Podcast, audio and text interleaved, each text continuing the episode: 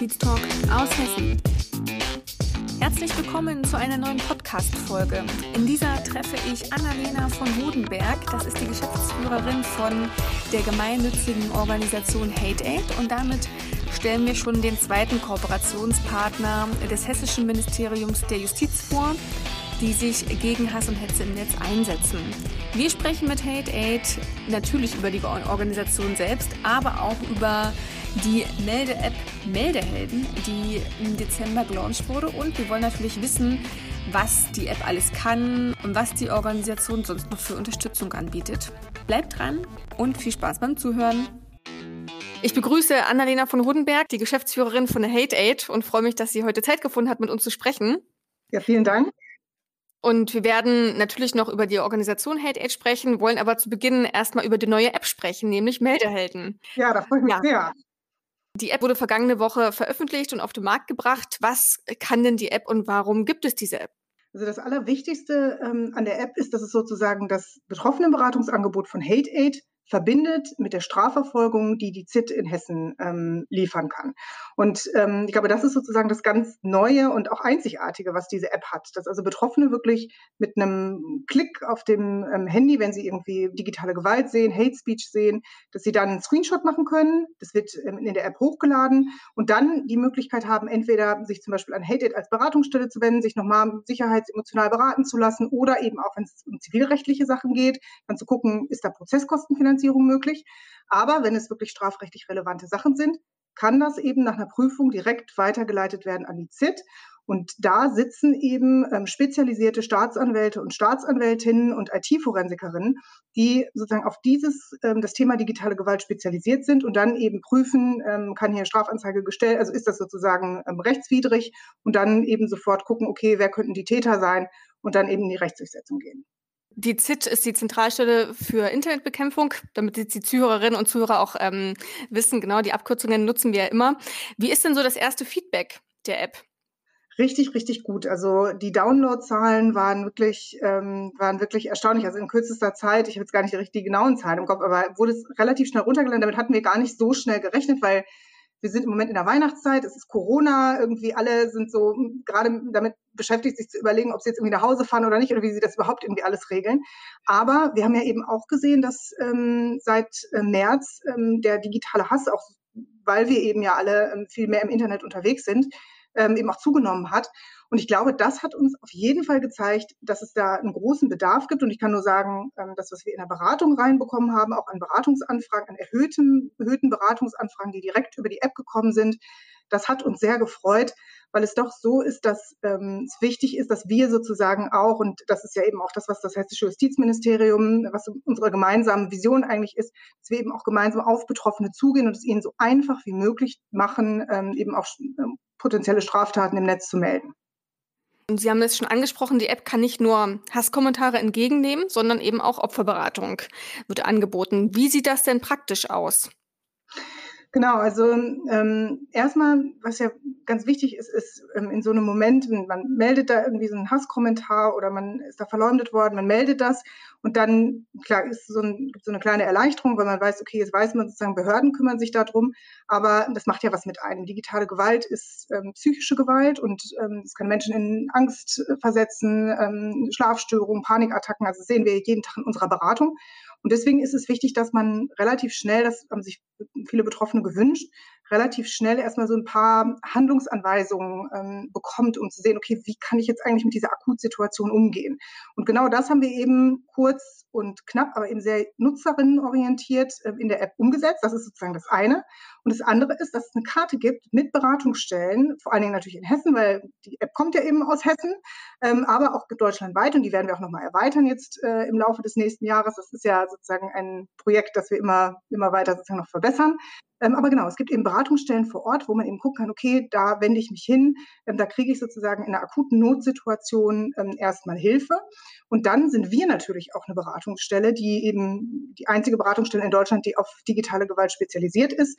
Und man kann eben sozusagen direkt über die App auch mit unserem Beratungsteam ähm, Kontakt aufnehmen und dann eben schnelle Hilfe und Beratung bekommen.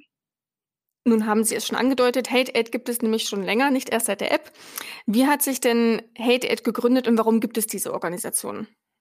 Ja, Frau Mohr, ich bin etwas sentimental, weil wir tatsächlich vor einer Woche, vor zwei Jahren, ähm, Hate Aid gegründet haben.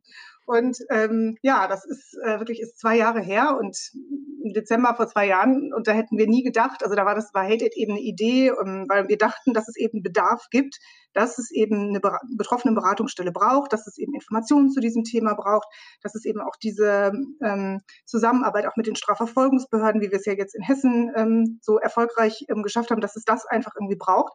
Aber das ist ja immer nur eine Idee, die man hat.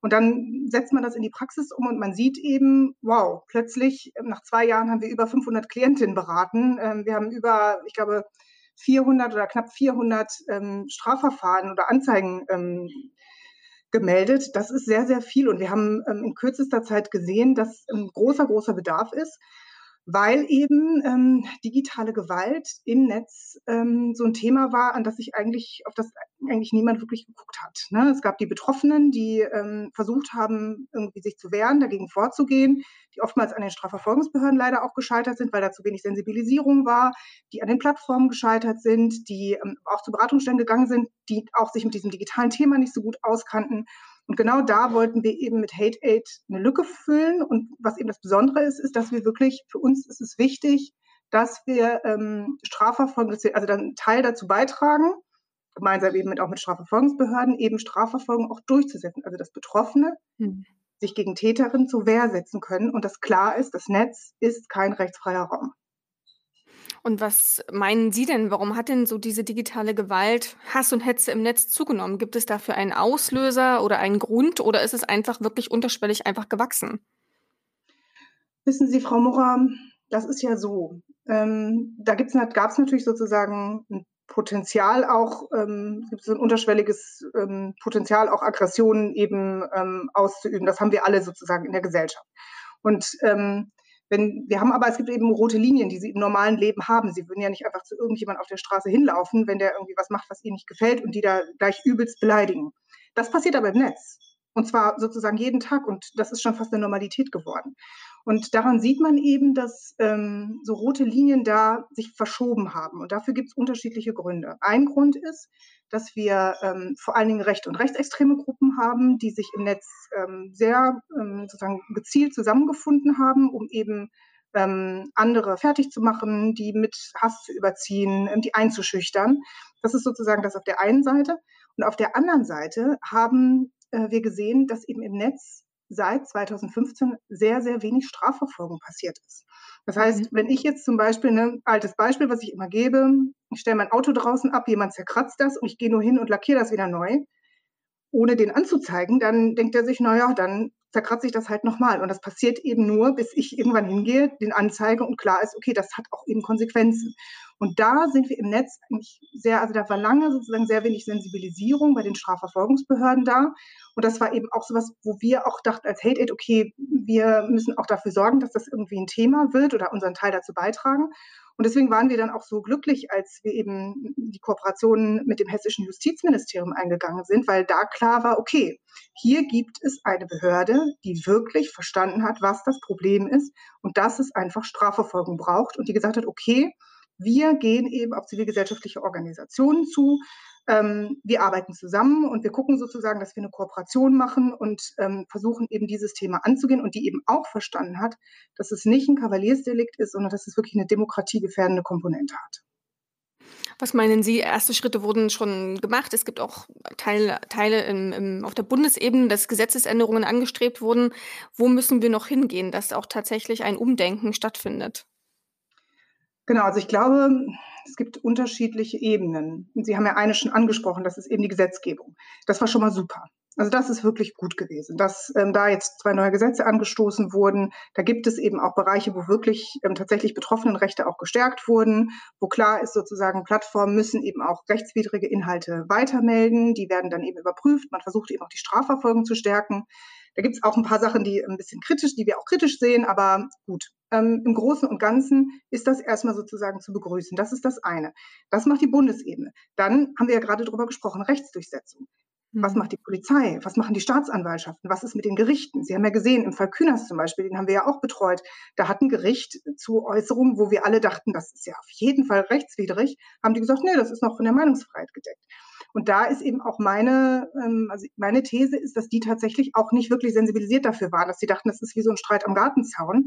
Aber das ist es eben im Netz nicht mehr. Das heißt, wir brauchen Sensibilisierung bei den Strafverfolgungsbehörden, damit klar ist sozusagen, dass das nicht nur eben Streit am Gartenzaun ist, sondern wenn, wenn Aktivistinnen, Frauen, ähm, wenn ähm, Homosexuelle im Internet gezielt angegriffen werden und so lange angegriffen werden, bis die sich zurückziehen, dann ist das nicht mehr ein Zufall, sondern dann gibt es eben auch organisierte Gruppen, die versuchen, diesen Menschen die Stimme zu nehmen. Und das hat eben für uns als offene demokratische Gesellschaft Folgen.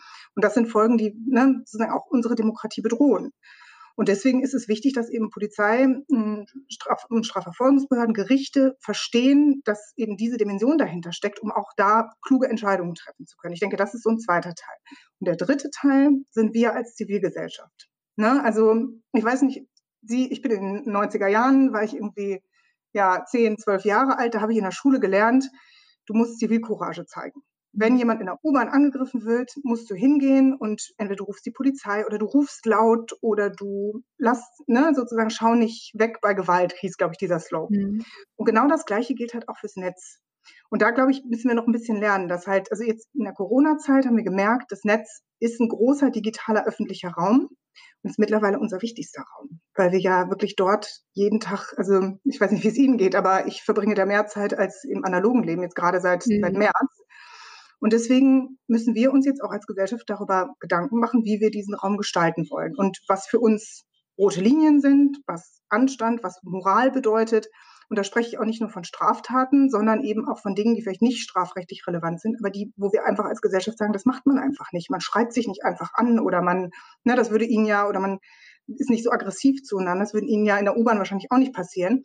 Und wenn ich das aber sehe, dann rufe ich die Polizei, also dann melde ich was, dann ähm, gehe ich hin und bin solidarisch, dann schreibe ich da was drunter, unterstütze die Person, die irgendwie angegriffen wird. Und ich glaube, so in diesen drei Komponenten, da gibt es auf jeden Fall noch eine Menge zu tun. Aber ja, ich bin auf jeden Fall zuversichtlich und ich glaube, dass sozusagen, wenn wir jetzt wieder zurückkommen auf unsere App, dass die tatsächlich auch mit, ähm, weil die eben auf dem Smartphone ist, weil die eben so nah an den Leuten ist, auch mit einen ähm, Beitrag dazu leisten wird. Ja, nun haben wir schon einen ganz guten Überblick über die Arbeit von Hate Aid bekommen. Wie kann man sich nun ganz konkret den Aufbau der Organisation vorstellen? Wie sieht beispielsweise eine typische Woche bei Hate Aid aus? Und mit wem arbeiten Sie beispielsweise noch zusammen? Vielleicht können wir hier unseren Zuhörerinnen und Zuhörern noch mal einen kurzen Einblick geben. Ja, also wir haben bei Hated ähm, gibt es halt so drei Säulen. Ne? Das ist einerseits ähm, die Betroffenenberatung, das ist somit unser Herzstück eigentlich. Da ähm, sind die Menschen, die kommen die Menschen an, die eben im Internet ähm, Gewalt erfahren haben. Die melden sich, die können anonym beraten werden, die können ähm, per Telefon beraten werden, per E-Mail und so. Da gibt es unterschiedliche Kommunikationswege.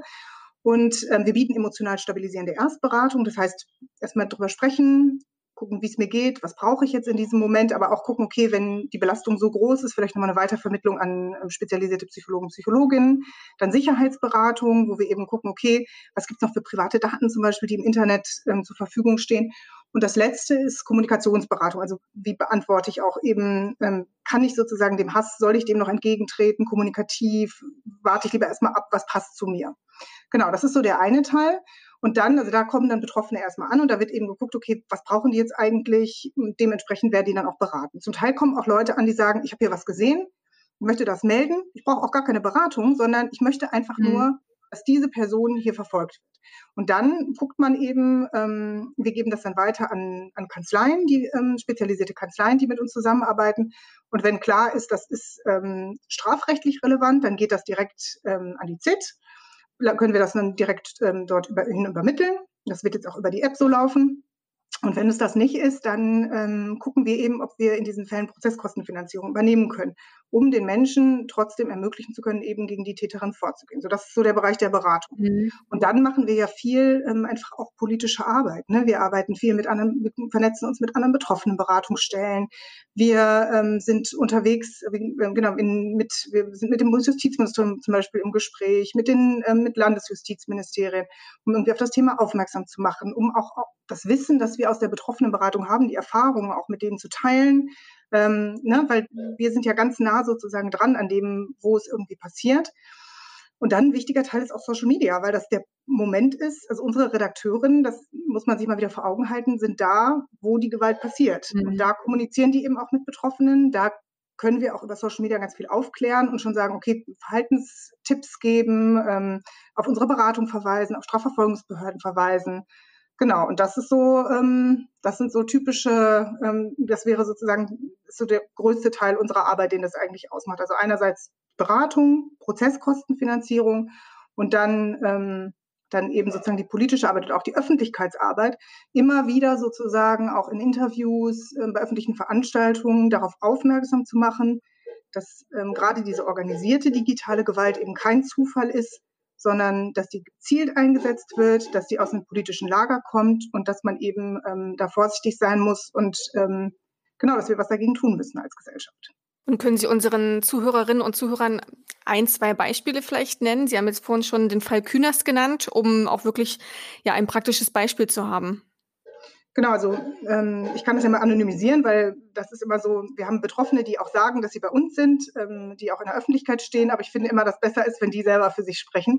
Aber ich kann mal so ein paar anonymisierte Beispiele nehmen. Also ich habe ähm, zum Beispiel eine Journalistin gehabt, die ähm, war relativ früh bei uns Klientin, die ist äh, ähm, im, auf dem Social Media massiv angegangen worden. Nach einem Tweet, den sie irgendwie abgesetzt hat, ist wirklich beleidigt worden, bedroht worden, hat Morddrogen bekommen. Es war wirklich, ähm, es war unglaublich. Und die hat damals zu uns gesagt, ich war dann mit der im Gespräch und habe ihr eben ähm, angeboten, dass sie eben Prozesskostenfinanzierung machen. Die hatte gleich gesagt, ich brauche keine Beratung. Ähm, und dann habe ich gesagt, na gut, haben Sie denn Screenshots angefertigt von, ähm, von den, den ganzen Äußerungen? Mhm. Genau. Und dann hat die zu mir gesagt, wissen Sie was, Frau von Hodenberg?